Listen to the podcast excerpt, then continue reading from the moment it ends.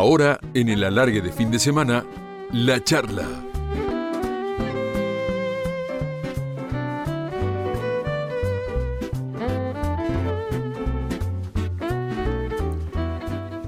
Hoy se están cumpliendo 42 años de la primera Copa Intercontinental que ganó Boca en Alemania Federal contra el Borussia Mönchengladbach. Aquella vez, el Boca del Toto Lorenzo ganó 3 a 0 y se quedó con la Copa. Y en el alargue de fin de semana vamos a hablar con una de las figuras de esa jornada, con Carlos Horacio Salinas, que además de marcar uno de los goles, la rompió toda. Un jugador que le dio muchas alegrías a la gente y a un tipo como el Loco Salinas, que les mejoró la vida a tantos hinchas, hay que agradecerle y recordarlo siempre.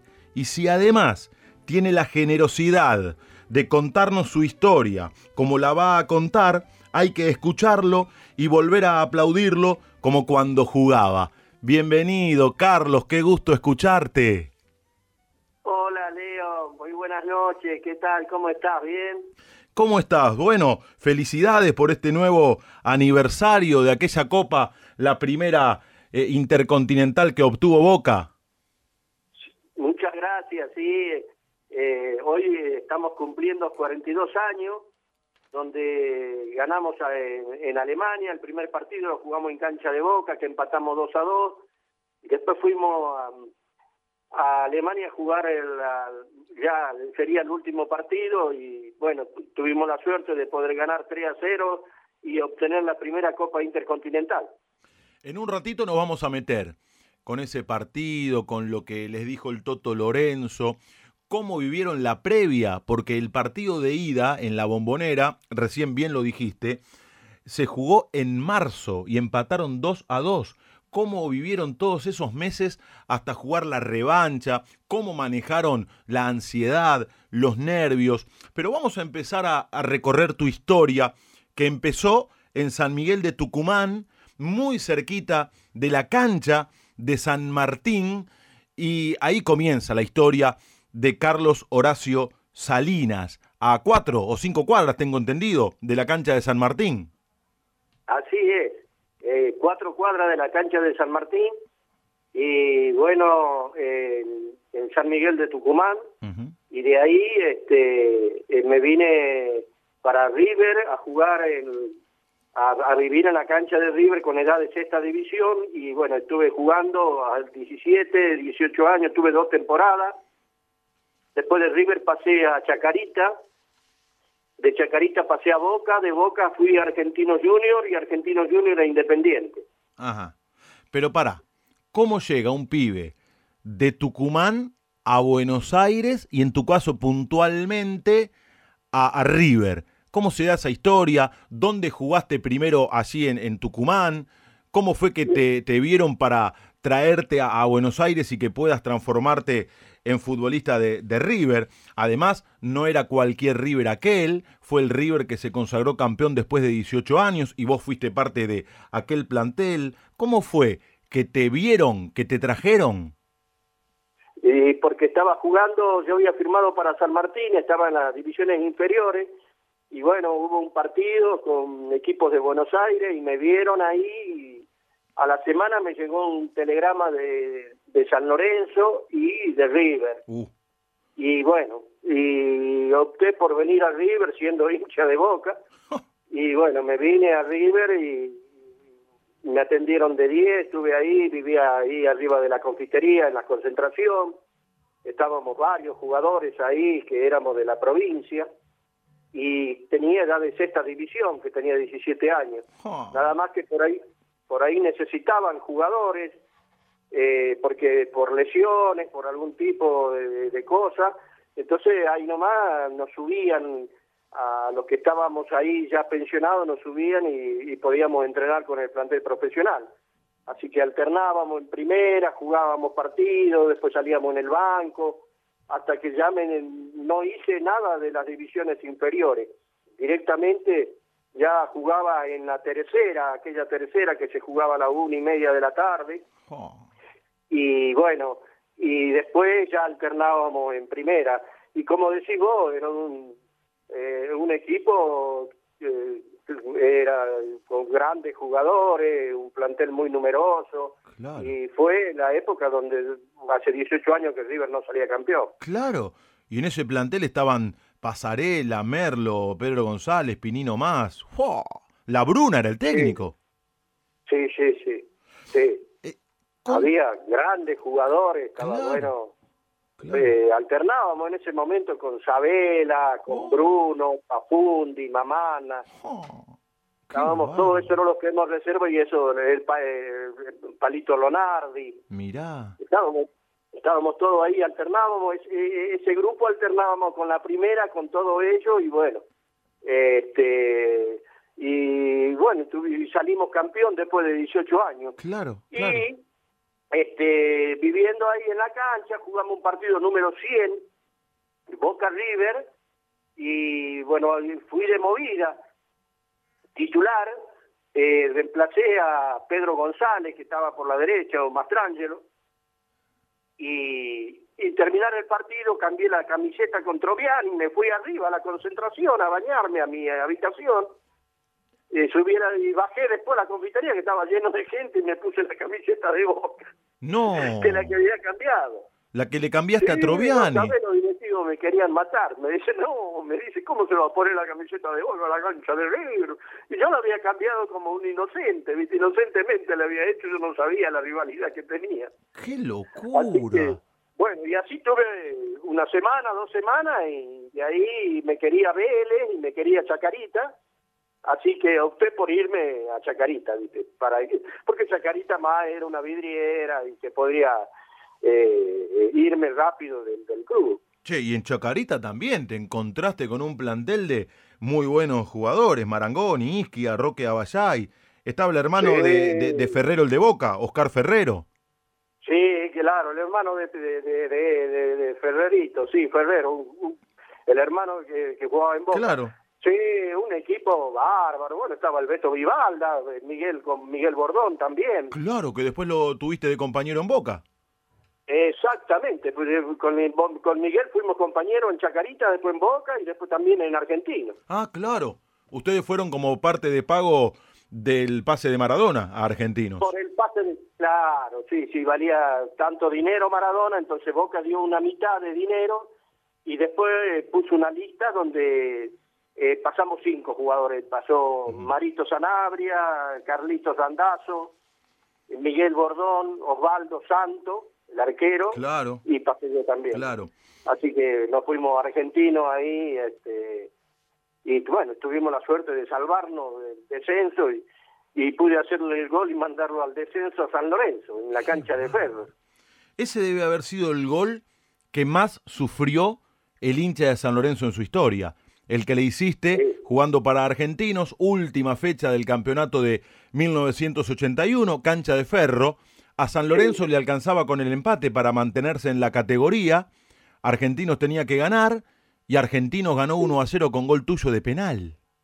Sí, sí. Y también había ganado un penal de San Lorenzo con Delgado. Exacto. Se lo atacó a Ayes. Claro. Y, y bueno, sí, no, la verdad que fue un, un drama para San Lorenzo porque nunca había visto así en después del partido la gente cómo cómo lloraba la gente de San Lorenzo ahí en la, platea todo. Y, vos la qué, tribuna era increíble. y vos qué sentiste vos qué sentiste cuando veías a, a, la gente llorar tan angustiada porque en definitiva era el primer grande que descendía.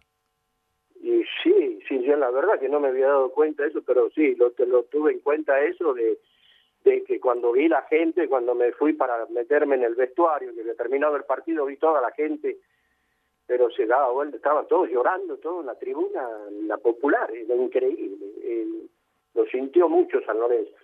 Y bueno, este, pero eran ellos nosotros. Claro. que nosotros teníamos, como decís vos, teníamos que ganar el partido sí o sí, y ellos llegaron un penal y qué sé yo, y bueno, y después ya faltando 10, 15 minutos ya hubo un penal para nosotros y, y bueno, y fui también, me temblaba las piernas, no sabes, digo, sabes, no llego, me cuelgan ahí en, en Boyacá, entonces tenía que hacerlo, hacerlo, digo, me concentré bien.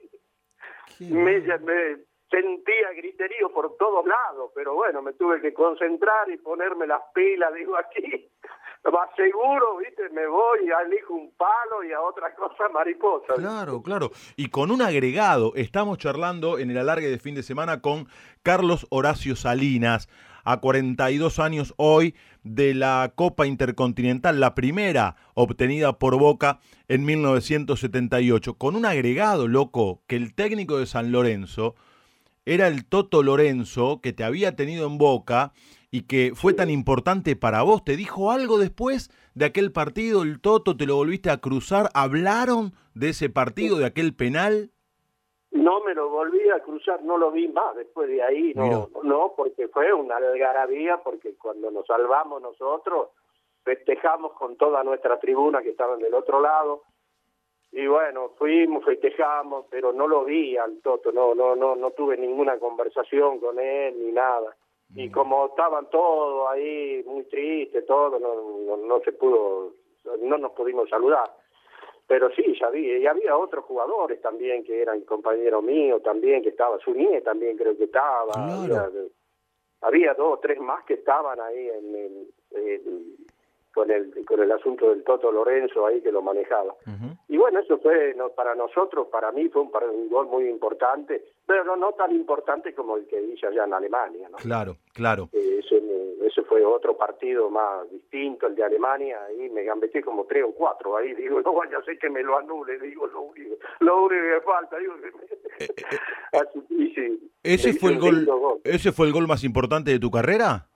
Sí, seguro Sí, sí, sí, por la jugada. Fue mm. una jugada donde sacó Gatti, se la dio a Mario Sanabria, ahí nomás, más tres cuartos de cancha y arranqué de la mitad y llevándome y gambeteando gente. Escucha, loco, así lo narraba José María Muñoz. Escucha.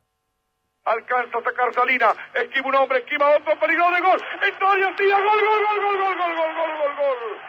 ¡Gol!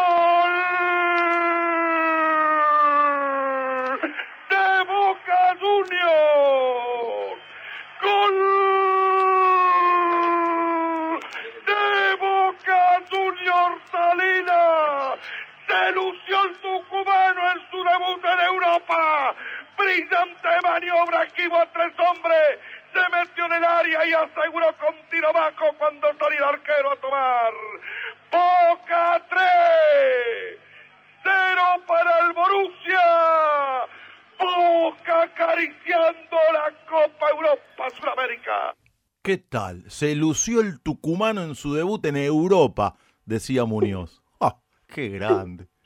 Y era uno de, José María Muñoz era uno de ese tiempo de los periodistas que creyeron en nosotros porque eh, cuando empatamos 2 a 2 el partido acá de local eh, y fuimos a Alemania, no mucho no nos daban, el periodismo no nos tenía mucha fe en que podíamos dar vuelta así el resultado, porque ellos ya empatando o ganando 1 a 0, mm.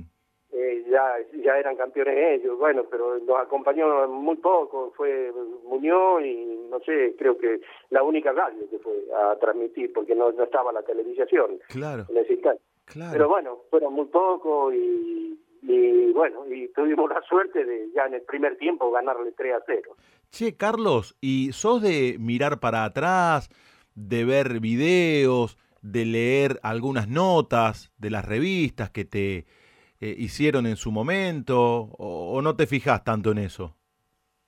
Sí, sí, sí, algunas notas así que me hicieron, la, la, la, me pongo a mirar, así, a recordarme, pero de, de mirar videos, esas cosas no pero desde sí, de mirar notas de antes, esas cosas sí tengo algunos recuerdos.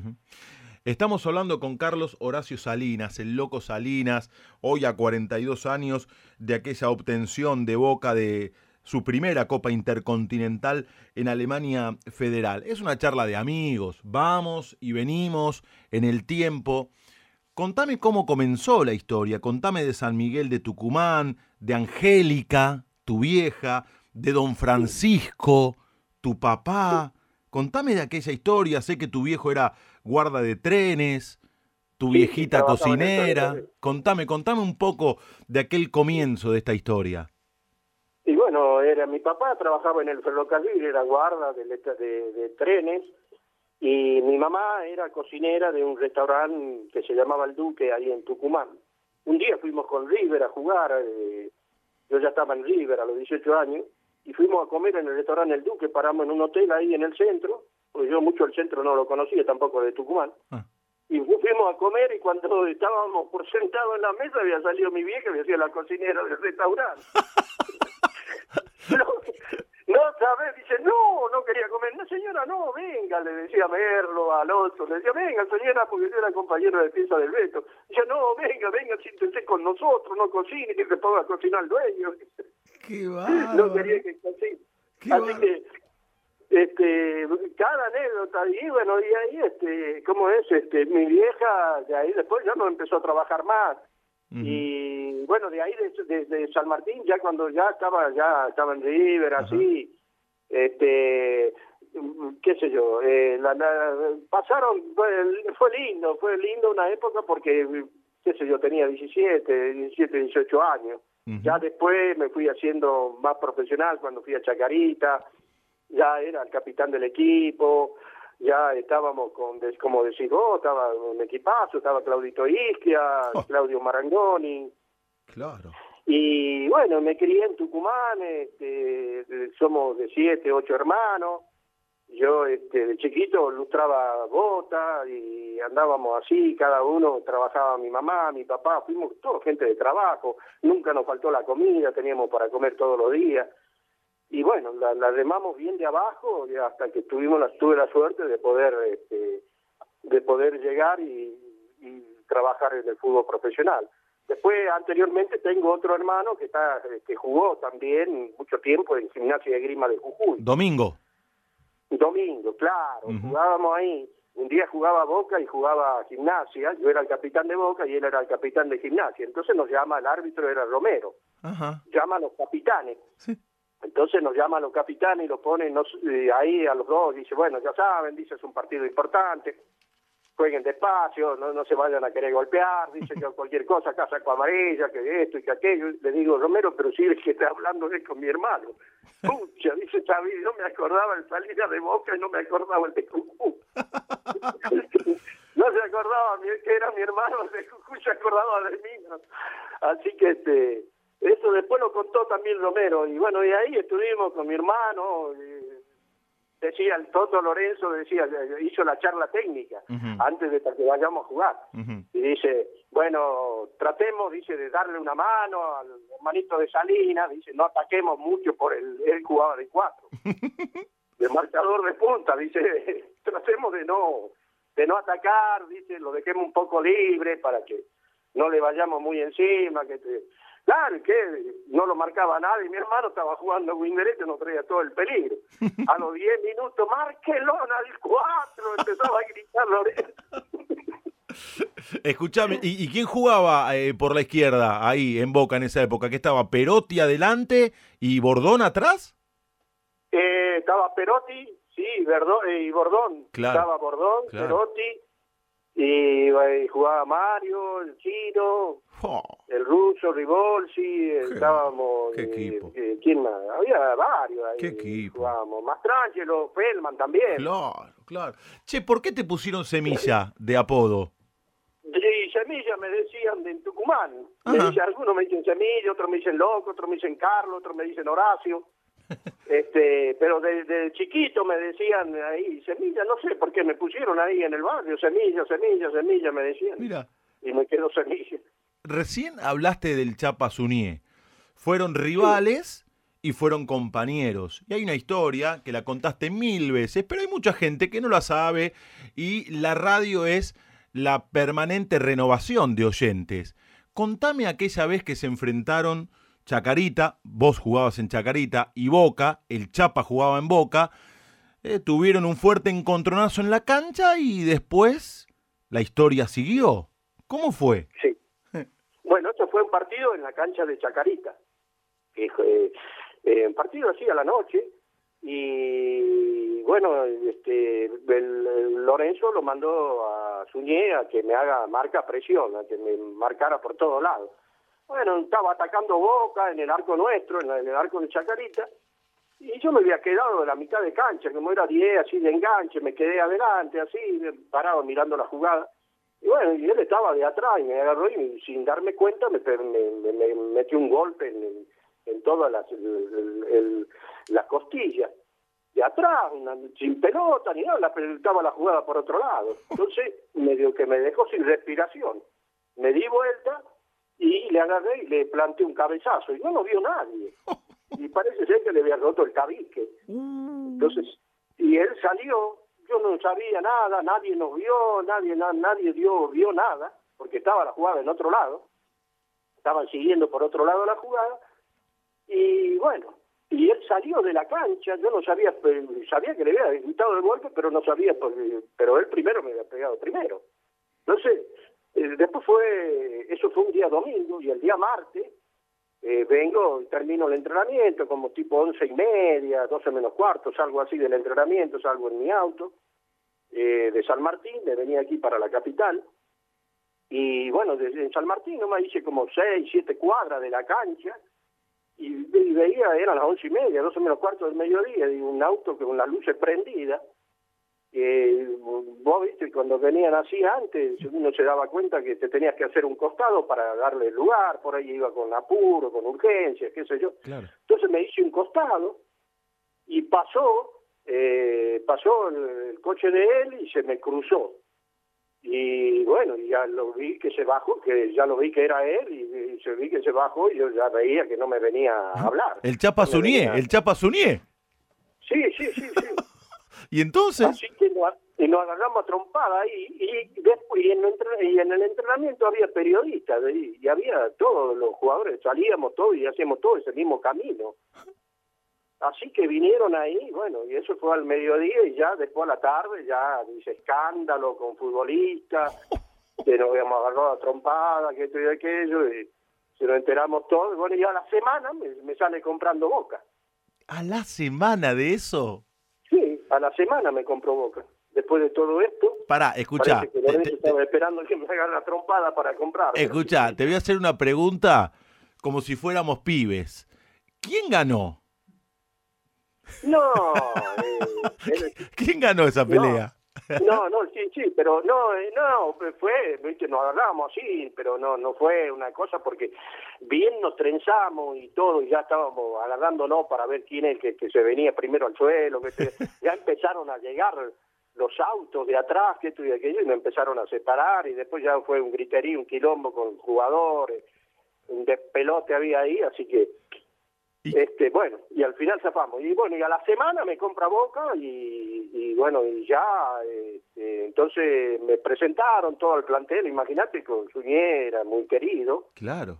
Y todo el plantel estaba medio que, viste, me saludaban así, yo le tuve que dar la mano a todo, Y después... Eh, este, fue la presentación mía, nos llamó Lorenzo, nos, eh, el profe Castelli nos dicen, bueno, ahí el Toto lo está esperando, dice, en el vestuario, dice, tienen que ir al vestuario de él, y nos mandó a Suñé y a mí para, para ir. Así que ahí él, el Toto Lorenzo hizo el intermediario, dijo, bueno, dice, este, lo pasado pisado, yo quiero que formar un buen grupo, ahora le vamos a poner los guantes para que se pelee con nosotros y para que esto y para lo otro y el caso que arregló el asunto y, y bueno, y de ahí no tuvimos ningún problema más con el Chapán. Qué bárbaro, qué buena historia, qué buena historia y después ganaron la Libertadores, la Intercontinental con aquel equipazo. Ahora vamos a, el volver. Torneo local también, torneo local. El torneo local. claro, claro. Ganamos varios. Sí, sí, sí, en ese mismo año ganamos todo. Exactamente. ¿Cómo puede ser que no hubo jugadores de Boca en la selección de Menotti en el 78 con el buen momento de ustedes?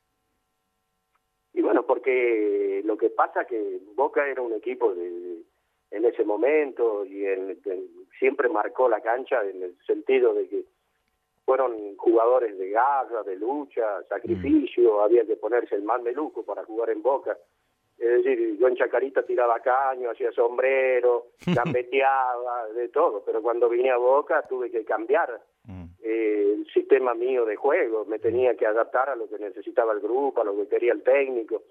Y en Boca el azul es lucha y el amarillo es oro. Tenés que correr, tenés que meter, tenés que ir para adelante y olvidarte del jugar bonito y todo, tenés que, tenés que dejar todo, el alma, el corazón y sudar la camiseta. Claro, claro. Vamos a hablar de pasiones, loco. Escuchá lo que viene en la charla. Estamos charlando con Carlos Horacio Salinas en el alargue de fin de semana de Radio La Red. El tipo puede cambiar de todo, de cara, de casa, de familia, de novia, de religión, de Dios. Pero hay una cosa que no puede cambiar, Benjamín puede cambiar de pasión. Contanos cuál es la tuya en la charla. Vos sabés, Carlos, que yo me preparo siempre material antes de cada nota, averiguo sobre los protagonistas, repaso notas viejas, escucho, hablo con gente eh, conocida de aquellos entrevistados que pasan por el alargue de fin de semana. Y sé que sos un tipo apasionado, que fuiste muy apasionado por el fútbol, hablaste de tu vieja, de tu viejo, de tus hermanos, también que fuiste un gran apasionado por las mujeres, de acuerdo a lo que me contaron, ¿eh? Si tuvieras que e, elegir una pasión, ¿con cuál te quedarías? Y me quedaría con mi familia.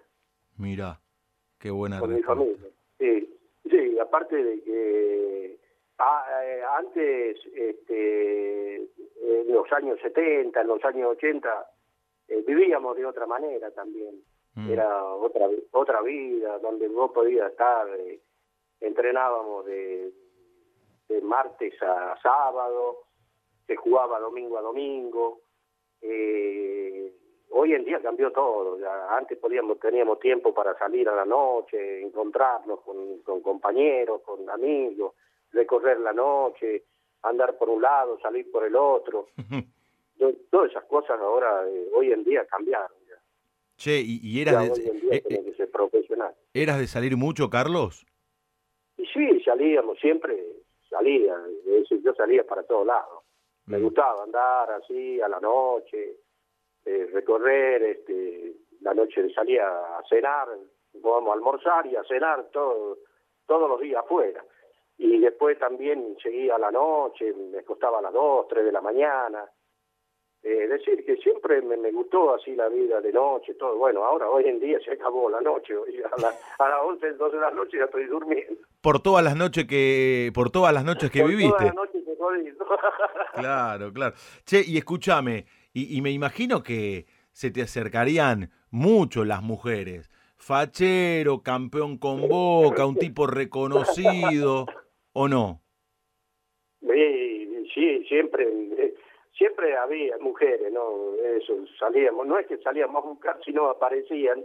y nos gustábamos ir por un lugar, boliche griego, eh, salíamos por así, por Carín, íbamos a, a, más boliche griego, íbamos a tomar a, los papas, así, íbamos a tomar alguna copa, nos encontrábamos ahí y la pasábamos bien, estábamos siempre bien. Eh, alegre, bueno, la gente vivía otra otra época también. ¿Qué significa para para vos el dinero, la guita, o qué significó? Mm, y bueno, la, la plata, es decir, hice contratos importantes, porque después de todo eso también tuve un tiempo allá en Colombia, en Medellín, y este hice buenos contratos, invertí, en, invertí, la única inversión que podías hacer antes era, no, la, un dólar valía 60 centavos. Mm. Entonces la, la inversión que se hacía era, que se podía hacer, que yo veía en ese momento, era comprar propiedades, compraba departamentos, este, y después invertirla, pero después no, nada más, porque después tenía, me compré un buen auto, y salíamos, como te digo, salía a cenar con mi familia, salía a almorzar afuera, y eso era todo. Y después, bueno, conocer, lógicamente, dar la vuelta al mundo, andar por un lugar, por otro, vivir en otros países, todo eso te hace, me, hace, me hizo crecer mucho también. Cuando hablas de tu familia y de la importancia de tu familia, eh, te referís a Paola, a Natalia, me imagino, tus hijas, a tus nietas también, ¿no? Mis nietas, mis hijas, eh, a todas ellas, bueno, que, siempre estamos cerca, que siempre estamos juntos. Lamentablemente por estos problemas que estamos pasando no nos podemos ver, pero bueno, ya, ya va a haber tiempo para encontrarnos, para salir, para, para salir a llevar al país al parque como hacíamos antes. Y bueno, y otras cosas, y muchas otras cosas más. Pero no me quejo de nada de la vida. Nunca me quejé, nunca nunca soy un tipo así que me, me pudo haber quejado porque yo ¿viste? nací en la provincia de Tucumán y tuve la suerte de poder eh, eh, llegar a jugar al fútbol, así que mucho tampoco no me puedo dar, no me puedo quejar. Todo lo que hice lo hice a base de sacrificio, de esfuerzo, concentraciones, viajar, ser un profesional, eh, presentarme bien en todos los entrenamientos, no faltaba ningún entrenamiento, era un jugador que no tenía lesiones, nunca tuve lesiones de nada, con un físico de privilegio, es decir, que no me puedo quejar de nada. Estamos hablando con Carlos Salinas, tuviste grandísimos entrenadores, pasaste por varios clubes, te voy a proponer un juego. Por cada uno de ellos, quiero que me digas una palabra y después, si querés, podés profundizar. Una palabra que tenga que ver con tu relación, con esos técnicos y con esos clubes. Escucha. ¿Qué palabra elegís? ¿Cuál te identifica y por qué? Una palabra no dice nada y al mismo tiempo lo esconde todo.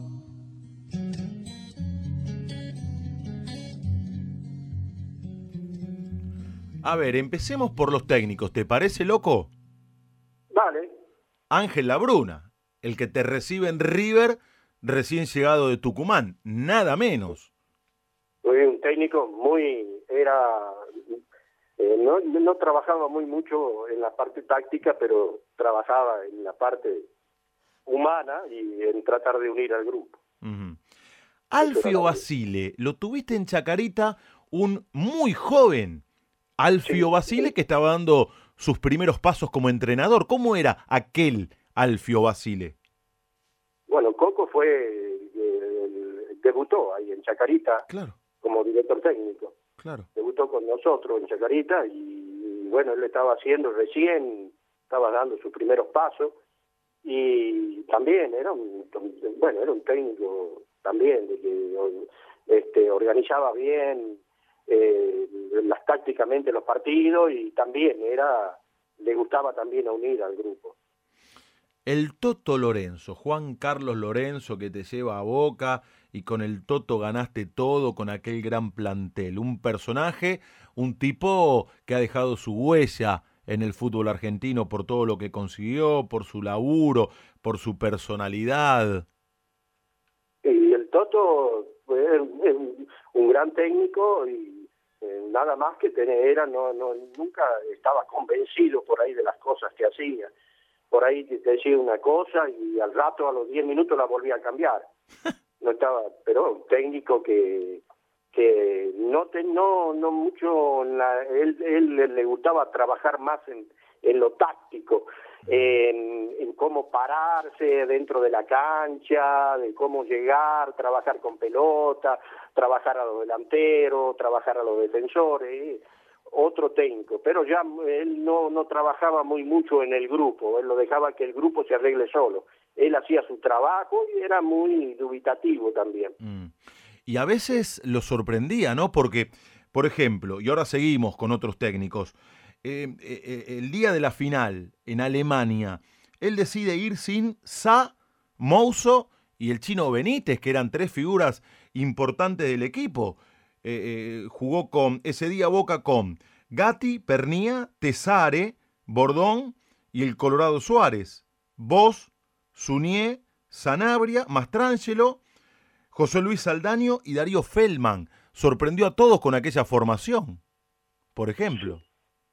Quería poner, eh, eh, eh, porque sabía, teníamos a un a este, amigo de Lorenzo, un allegado, Claudio von Foster, que sabía el alemán, ah. y él ya este, le venía viendo los partidos al Borussia en Alemania y ya conocía la cancha y este y ya le había comentado a Lorenzo de que era una cancha rápida, que era una cancha que era como una mesa de billar, que era muy distinta a las canchas nuestras, donde había el pasto estaba más alto, que se podía gambetear, todo, allá era una cancha donde tenía que tocar de primera, porque salía la cancha muy, la pelota salía muy rápido.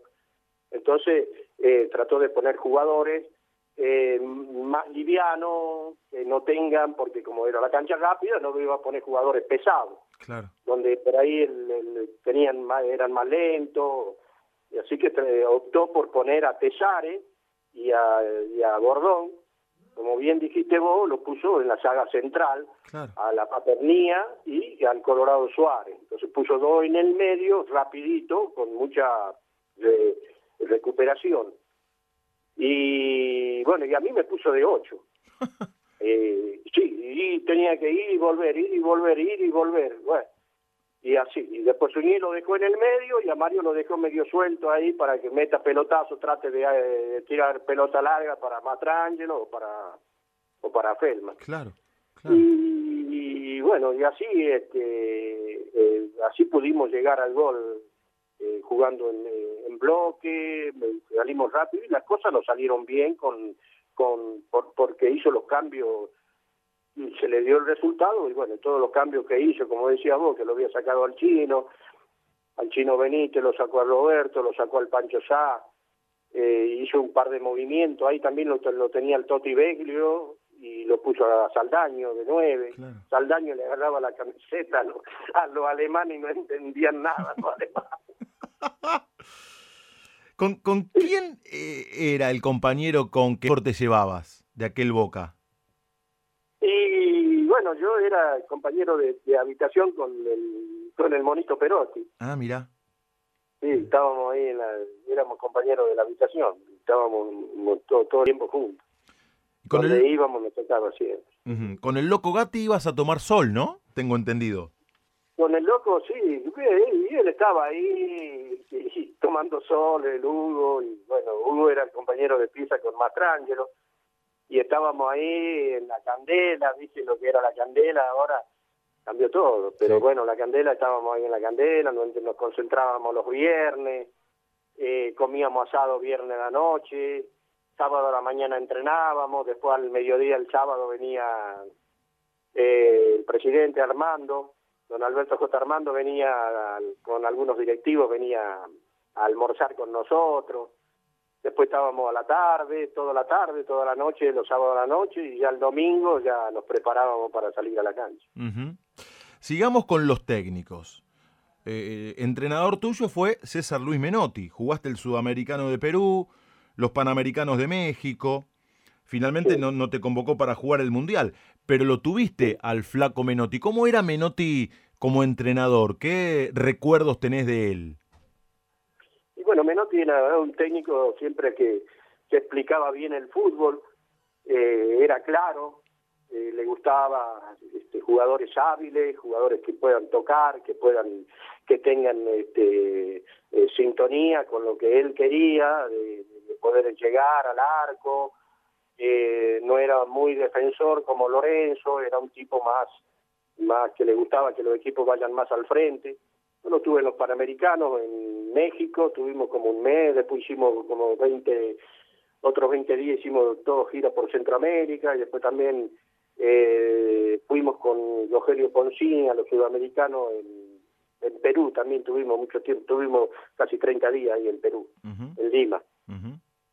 Y en Independiente lo tuviste al Zurdo López. Y también en Argentinos, ¿no? Eh, sí, primero lo tuve en Argentinos. Claro, claro argentino y, bueno, cuando hicieron la lista, eh, el zurdo se fue a Independiente y cuando hicieron la lista en Independiente, eh, entonces él me vio trabajar ya en Argentino, un mes, dos meses y ya me pidió de vuelta para Independiente. Este, el zurdo López un técnico muy sencillo también, una gran persona, este, y muy, este, muy, muy, muy, se acercaba mucho al jugador, eh, eh, era de trabajar mucho también. El técnico, el Zurdo López fue un, técnico muy bueno también. En un rato te voy a pedir que armes el equipo ideal compuesto por futbolistas que fueron compañeros tuyos. Y te voy a pedir por un técnico también. En un rato te voy a pedir que lo armes. Te lo adelanto como para que lo vayas pensando. Estamos hablando con el Loco Salinas, un tipo que emocionó a los hinchas por su guapesa, por su forma de jugar, porque era un tipo que en las difíciles siempre ponía el pecho, porque ha hecho goles muy, muy importantes. Esta trasnoche en Radio La Red vamos a saber con qué se emociona el tipo que emocionó a tanta gente. ¿Con qué se emocionan quienes nos emocionan? En la charla, Marcas en el Alma.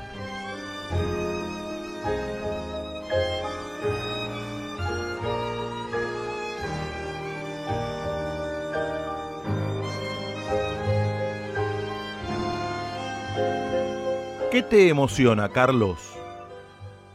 Primero te pregunto si sos un tipo sensible.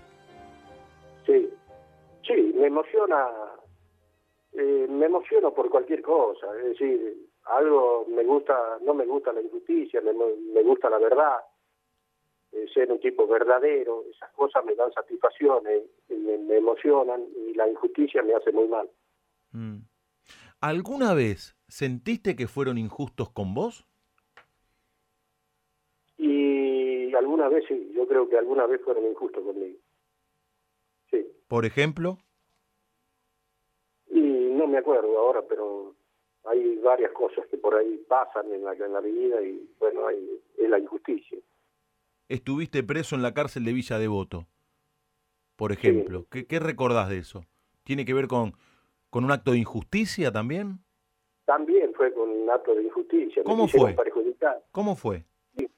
Yo, yo tenía mi departamento acá en Rivadavia y, y Acoite, y, bueno, eh, bajé a cenar ahí al, restaurante, me, me tengo una detención, me llevan sin testigo y después van y se meten al departamento ellos mismos, dicen que encuentran 40 gramos de cocaína, eh, qué sé yo, sin testigos, sin nada, mal el procedimiento, mal todo. Eh, eh, eh, ¿En dónde estabas vos? ¿Dónde estabas jugando?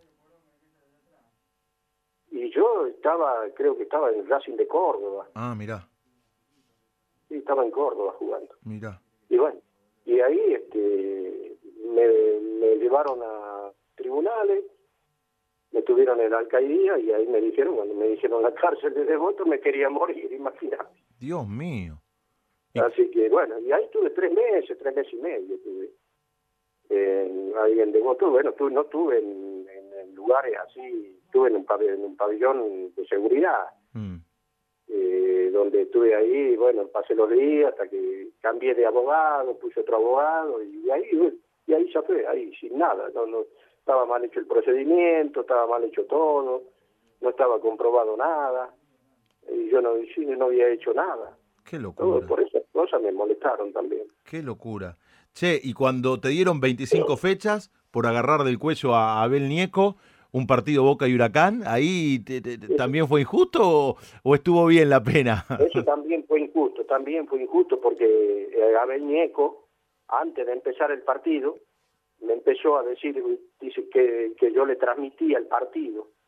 Eh, pareciera ser que ya tenía algo conmigo. Como que hablabas mucho. No me transmite el partido, claro, porque yo por ahí en alguna jugada tenía, pero era costumbre mía de, natural. Claro. había alguna jugada y decía, laterales, eh, saca, saca, para nosotros, para nosotros. él decía, escúcheme, usted no me transmite el partido acá, que cobro soy yo, no usted. Usted me está cobrando todo para favor de usted y acá que tengo que cobrar soy yo. bueno, pero eso fue de antes de empezar de mover la pelota del medio. Claro, o sea, el tipo... que dice, pórtese bien porque aquí no me no quiero que este partido me lo vaya a querer transmitir usted. Ah. Ni me lo vaya a querer cobrar la, los fulles, ni la falta, ni nada. Claro, claro. Le digo, pero escúcheme, todavía no me movió la pelota, ya me está diciendo cosas, me está discriminando. No, no, no, no, no nada más. eh. Bueno, aprovechó, fuimos una pelota ahí con un fullback de, de huracán, me saca la amarilla y en esa misma jugada eh, que tiran el tiro libre, le tiran, le, le tocan a uno que estaba cerca mío, me tiro a los pies, me viene y me saca la roja. Y ya me fui al humo y lo agarré del cogote. Pero lo agarraste, lo, lo- lo agarraste del cuello, Carlos. Va, le estuve llegando, no, no, le quería mirar el, el, el- el talle de la camisa, ¿viste? Pero estaba ahí, ¿viste? casi, casi lo agarro, pero no lo agarré tampoco. Me dio 25 fechas, me dio. Escúchame, se, meti- metieron ahí para que la, la cosa no, no pase a, a mayores. Pero- Eh, Babington Eso y, fue una injusticia, Beñeco era, tenía, el, el tipo tenía una, no era como Barreiro, como Beiró, como otros, como otros árbitros, eh, eh, este Abeñeco era un tipo que le gustaba putearlo al jugador. Uh, Lo claro. insultaba al jugador. Claro. No, eh, te decía así, viste, correr, la puta que, que anda para allá. que- Así te decía. Así Claro. te trataba el tipo. Escúchame, ese día, menos mal que se metieron Babington y Brindisi, ¿no? Que jugaban en Huracán, claro. Claro, sí, vinieron ellos, me agarraron, porque si no, ahí capaz que no íbamos a dar la trompada. Ahí, ¿viste? Pero fue una, fue una injusticia, porque él ya anteriormente ya estaba premeditado todo, ya, ya tenía ganas de sacarme de la cancha. Claro. Ya, ya el tipo fue mal predispuesto. Ya, y yo uh, no fui, fui un tonto porque tenía que ser un poquito más inteligente y acercarme y decirle a, a Juan Carlos, a Lorenzo, le decía, mire, sáqueme de este partido porque no voy a durar. Claro. El tipo ya me está amenazando. Claro, Y claro. Bueno, yo por quedarme en la cancha Mm. tuve que ligarla. Fíjate, fíjate si con una palabra me podés definir lo que significó para vos cada uno de los equipos en los cuales jugaste. Una palabra o una breve definición de acuerdo a cómo fueron marcando tu carrera. Empezamos por River Plate.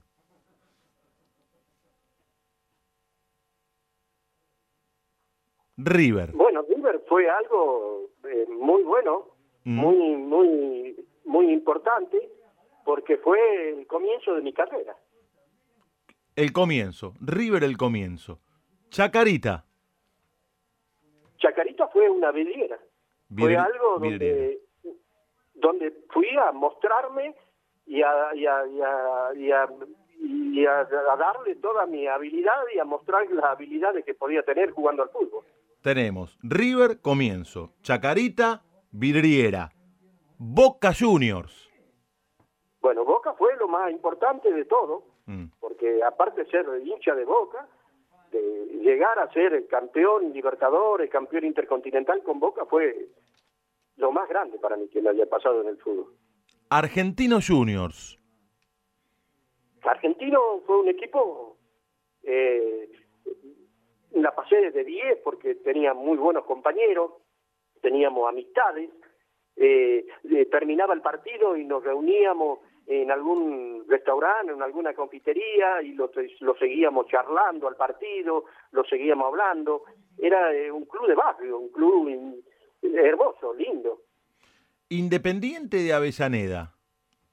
Bueno, Independiente ya fue otra cosa. Independiente era ya un equipo donde este llegué de, de, de- de- de- de argentino y bueno tuve debuté allá en, en el primer partido que lo hice fue después que terminó el partido con eh, con San Lorenzo fue el sábado el domingo yo viajé para para España, debuté en España, el, el- el- el equipo estaba en Bélgica, volvió y jugamos un cuadrangular en España, debuté, hice un gol y de ahí me desgarré, me lesioné, que era la primera lesión que tuve. Mirá. Tuve como 21 días. Mirá, Y bueno. Y ahí tuve que pasar con el doctor Fernández Nor, estuve ahí al- atendiéndome y fue una lesión que me duró como dos, tres meses. Después volví, después, así que Independiente medio que no, no, no, no llegué a, a poner todas las condiciones futbolísticas mías por, por problemas de lesión. Después te fuiste para Colombia. Después tuve, sí, tuve- me vendieron de Independiente al Independiente de Medellín, allá en Colombia. Ajá. Me decían los colombianos, oye loco, ponte las pilas que estamos en la puta olla, me decían. Me- perdíamos, me echaban toda la cosa a mí, los, los, colombianos. no sabés lo que era, ¿viste? Y bueno, también eh, el Independiente de Medellín eh, la pasé bien ahí, vivía bien, vivía cerca del Atanasio Girardot ahí. Claro. Y, y en ese momento, claro, los colombianos nos mandaban una pelota y venían con una sandía, ¿viste? No sabían ni patear pocote. Mirá vos. Sí, no teníamos un equipo muy Competitivo. muy competitivo, claro. El único ahí que era tenía Nacional, era la América de México, Claro. tenían jugadores importantes. Y nosotros éramos un equipo de, de segunda, tercera categoría. Y después te y vas de ahí me fui a Pereira. a, Dep- a Deportivo. Pereira, exactamente. Deportivo Pereira, estuve con el amigazo Quintabani, Mirá. que nos, nos conocíamos de River, con Quintabani, que estaba Avaricio, Perico Pérez, Filiol. Eh, bueno, con Quintabani, Quintabani se fue allá y se radicó en Pereira y siguió de técnico, hizo de todo ahí. Luego, Este, luego volviste para la Argentina y jugaste en Córdoba, en Racing primero y en Alumni eh, después. con Nelson, con Nelson Chavay en Racing de Córdoba. Claro.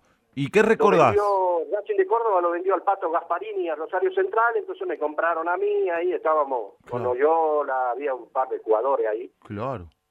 Y tuve un año viviendo en Córdoba, después tuve seis meses jugando en Alumni de Villa María. Lo hice debutar de técnico a Miguel Brindisi porque me llamaron, de Ah, Villa María. mirá. Y yo estaba acá y, y yo no quería, ya había jugado seis meses y me tenía que ir a, me tenía que volver a, no quería volver a Villa María, ya había estado seis meses ahí, ya eh, habíamos salido subcampeón, hicimos una buena campaña, fenomenal. Entonces hablé con el Pato Pastoriza y me fui ahí a la pizzería Gata Alegría ahí en Santa Fe. Ajá. Me dice, venite, nos encontramos ahí, estaba con el- mi compañero que fue también de Chacarita, el, el Torto Adorno. Ah, Y bueno, y el pato le comenté, le dije, mira, vengo de ahí, le digo, y quiero, term- quiero ya terminar mi carrera, a ver si tenés posibilidad de, de poder mandarme, como él tenía muchas líneas ahí en Guatemala, Guayaquil, en esos lugares. Ah, Entonces me dice, bueno, quédate por, por acá, me dice, vamos a comer algo que ya enseguida me van a llamar. Y en ese momento que lo estaban por llamar, Ajá. Y cae Miguel, viene Miguel Brindisi a la mesa, se sienta con nosotros, hola, ¿qué tal? Yo no lo conocía, lo conocía de jugar, todo. Claro. Hola, hola, ¿qué tal? ¿Cómo te va? Justo estuve al lado de él sentado. Lo conocías de aquel día que... "Mirá, quería ser director técnico o quería o quería ser jugador, o quería eh, director técnico o quería ser jugador, jugar o pero más dirigir, decía que aquí. Ajá. Bueno, y en ese, mira lo que es la suerte. Vengo de ahí, me vengo a la- a me llego a mi departamento y me llaman por teléfono de Villa María, un directivo, que el doctor Rodríguez me dice, hola Horacio, sí. Este, bueno, te, te llamo porque estamos necesitando un director técnico. Y le digo, mire, le digo, acá yo no había terminado de ver porque siempre Chavay andaba ahí por Rivadavia Coite, nos encontrábamos. Le digo, Chavay, le digo, pues, lo encontré, está sin trabajo. No, dice Chavay, es muy caro, me dice. Que te- Y le digo, ¿sabe quién también estuve hoy? Como no sé si le interesará, le digo Miguel Brindisi, quiere dirigir.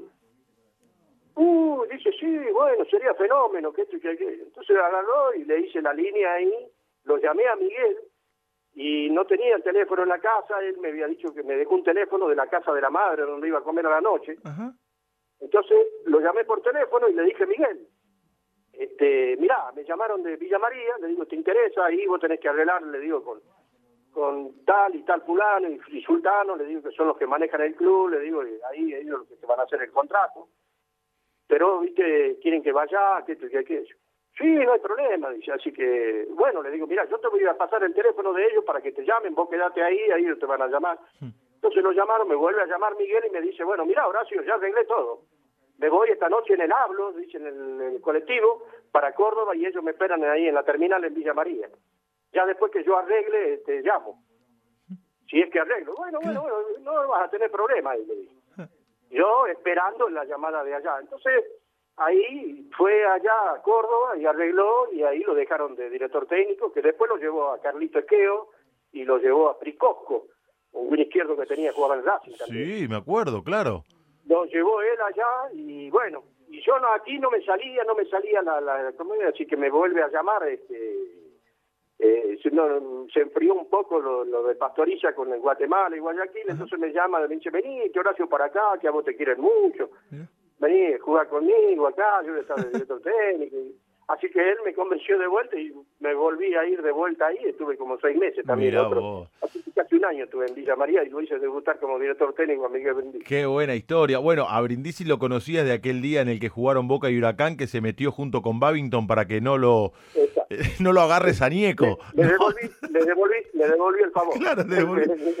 Che, Él me loco. hizo el favor yo le hago el favor con él. Claro, claro. Y, y al final terminaste jugando para él. Che, ¿llegaste a jugar en el final de tu carrera en Jujuy, en gimnasia? Terminé, sí, de gimnasia de grima de Jujuy. Fui, jugué dos partidos Poquito. del, del sí, poquito, del Nacional B. Mira. Jugué dos partidos y bueno, y, y el técnico también de gimnasia era mi hermano. Mira. Así que sí, sí, sí, me llamó y bueno, fui ahí, el, sabés lo que es que un hermano sea director técnico, es más aburrido que chupe un clavo. Así que bueno, y ahí estuve ahí, pero la pasé bien, con gimnasia de 10, me trataron muy bien, yo ya conocía a todos los directivos, porque mm, me fui de chico también a Jujuy, a gimnasia, conozco muy bien Jujuy, conozco muy bien la gente de gimnasia, de Lobo Jujeño, así que me trataron de 10 y bueno, y ahí ya termina mi carrera. Escucha, esto habitualmente te lo preguntan para chicanearte o cuando jugabas al fútbol por ahí te lo preguntaban para pelearte, para provocarte. Nosotros, Oh. Carlos, te lo vamos a preguntar desde otro lugar, como para que pueda servir de disparador para la próxima respuesta tuya. Escucha con atención, Carlos. Si la propuesta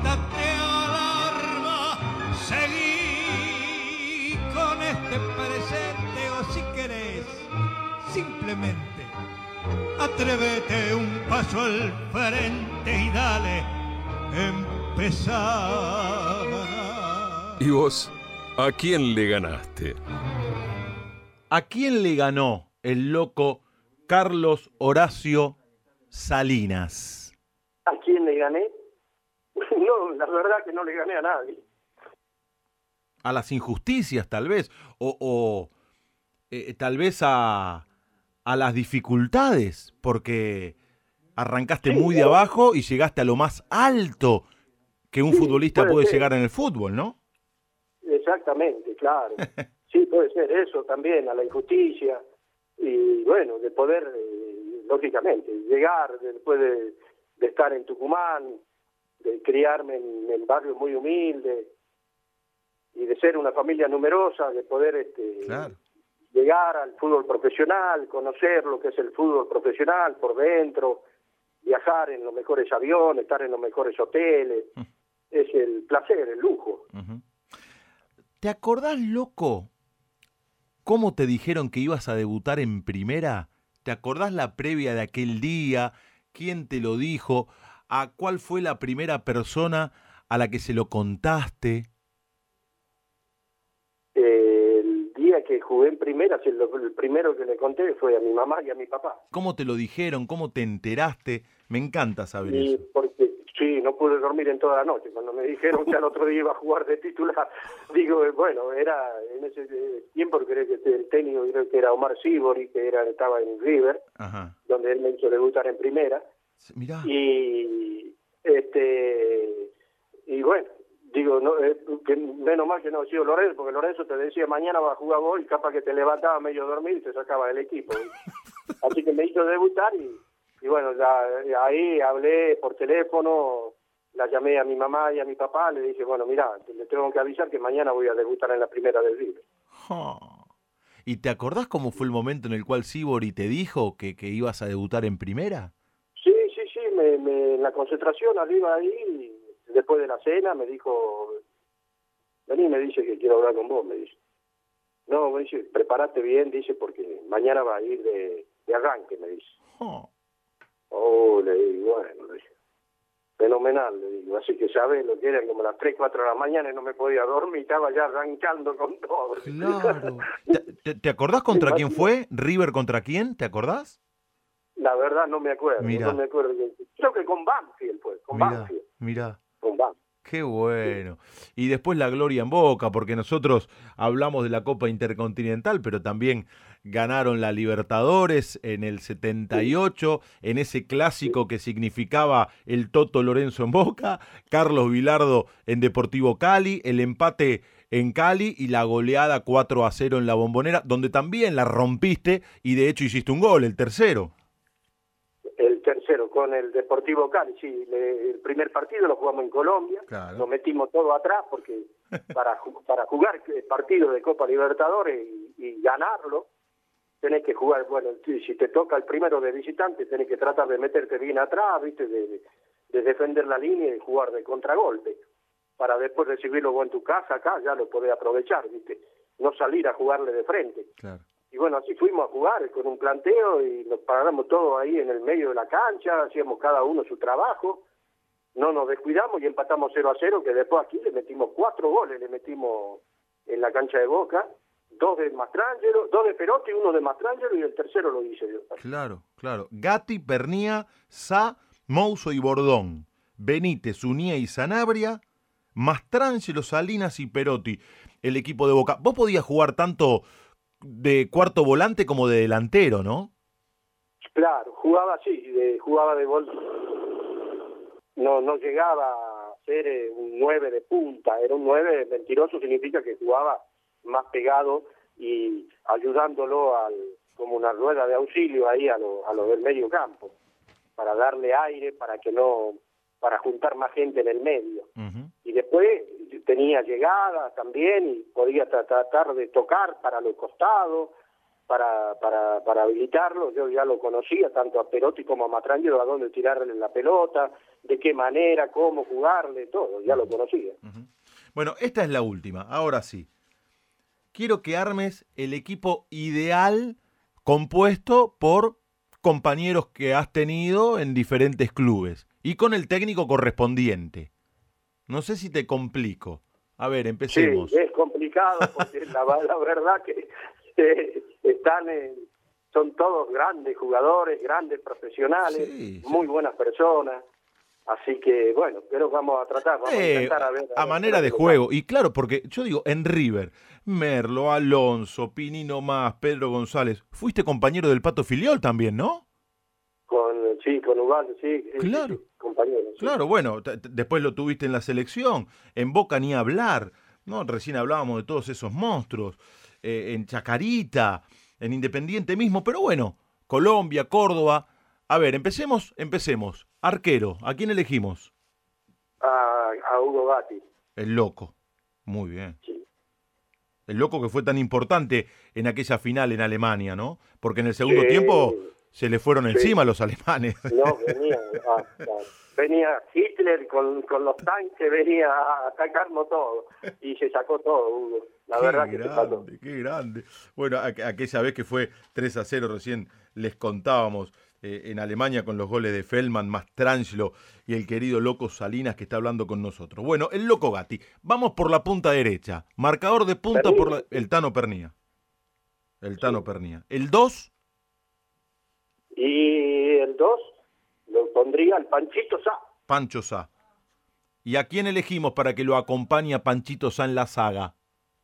Eh, lo pondría a Enzo Trocero. Ah, mirá vos. ¿Y por la punta izquierda, al 3? Lo ponía Miguel Ángel Bordón. ¿Cómo le pegaban los tiros libres, no? Sí, tenía una mano en el pie, tenía. Increíble cómo le pegaba. Bueno, vamos con, los, vamos con los tres de la mitad de la cancha y después con los tres de arriba. Por la derecha, de 8, ¿a quién ponemos? Al ruso Ribolsi. El rusito, mirá. Compañero de aventuras en tantas y tantas batallas. ¿El 5? Claudio Marangoni. Claro, fue compañero tuyo en, en Chaca. ¿Y, y por la izquierda? El Beto Alonso. Mirá. Arriba, por la derecha, ¿a quién ponemos? Y al Ever Mastrangelo. Claro. ¿El 9? mm, De 9 a, a Outes. Mirá, el Beto. Y, nos- Y, al, y de 11 al Mono Perotti. el monito Perotti. ¿Y el técnico? Acá te quiero ver porque recién hablábamos de todos los entrenadores que tuviste. La Bruna, Sibori que te hizo debutar en primera, el Toto Lorenzo, el zurdo López, Menotti. Acá te quiero ver. Basile. Sí. Y lo, deja- y lo pondría al Coco Basile. Al Coco, mira, yo pensé que me ibas a decir el Toto Lorenzo, che. No, Coco Basile. Mira, me sorprendiste acá. Me sorprendiste. Sí, me sorprendiste. Qué lindo escucharte, eh, escucharte tan bien, loco. La verdad que la gente también lo disfruta mucho. Sos un tipo muy querido y eso te lo ganaste. Te lo ganaste porque siempre dejaste todo en una cancha. ¿Cómo te trata la cuarentena? ¿Cómo estás atravesando estos días? Y bueno, casi como todo, cuidándonos, cuidándome, lavándome las manos, tratando de estar, no salir mucho, salir a comprar, salgo al supermercado a comprar, vuelvo y trato de mantenerme en casa, de estar bien tranquilo, de no involucrarme en nada y, bueno, eh, tratándome de hacer todo lo que dicen los médicos y, y cuidándome. ¿La estás pasando solo? Sí, sí, sí. Estoy más solo que los suplentes de los Reyes Magos. Así que... Escúchame, che, tengo entendido que haces cosas con la mutual de Boca también, que vas a dar charlas. Bueno, ahora no, pero Sí, sí, sí, habitualmente. Estoy con la mutual. Ajá. Estoy con la mutual, sí.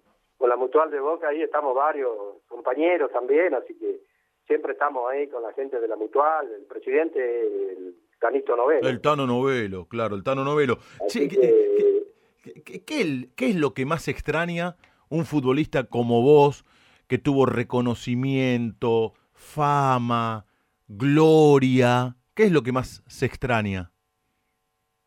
Y bueno, no, porque no, mucho, mucho, eh, eso no se extraña, porque más le queda a uno para, para tratar de sobrevivir, es lo que te ayuda a sobrevivir.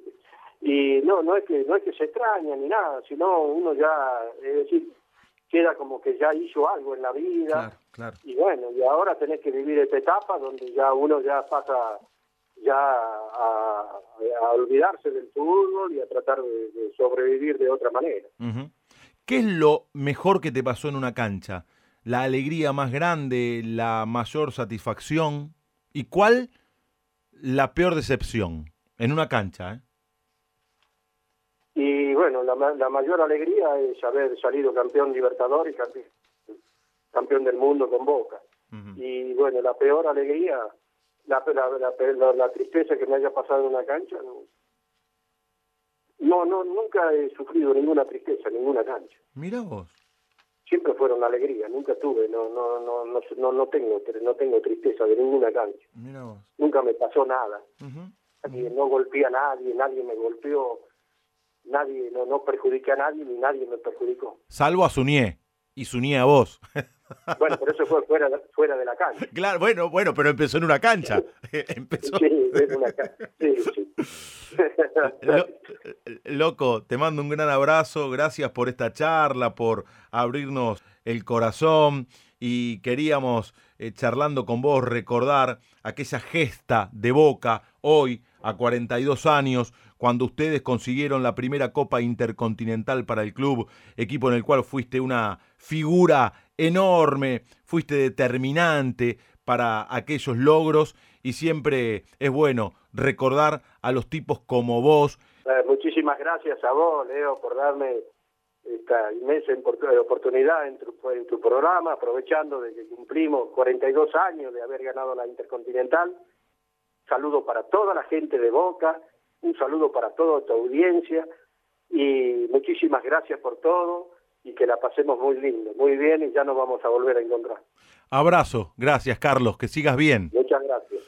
Muchas Carlos, Carlos Horacio Salinas, el loco, pasó por el alargue de fin de semana en Radio La Red.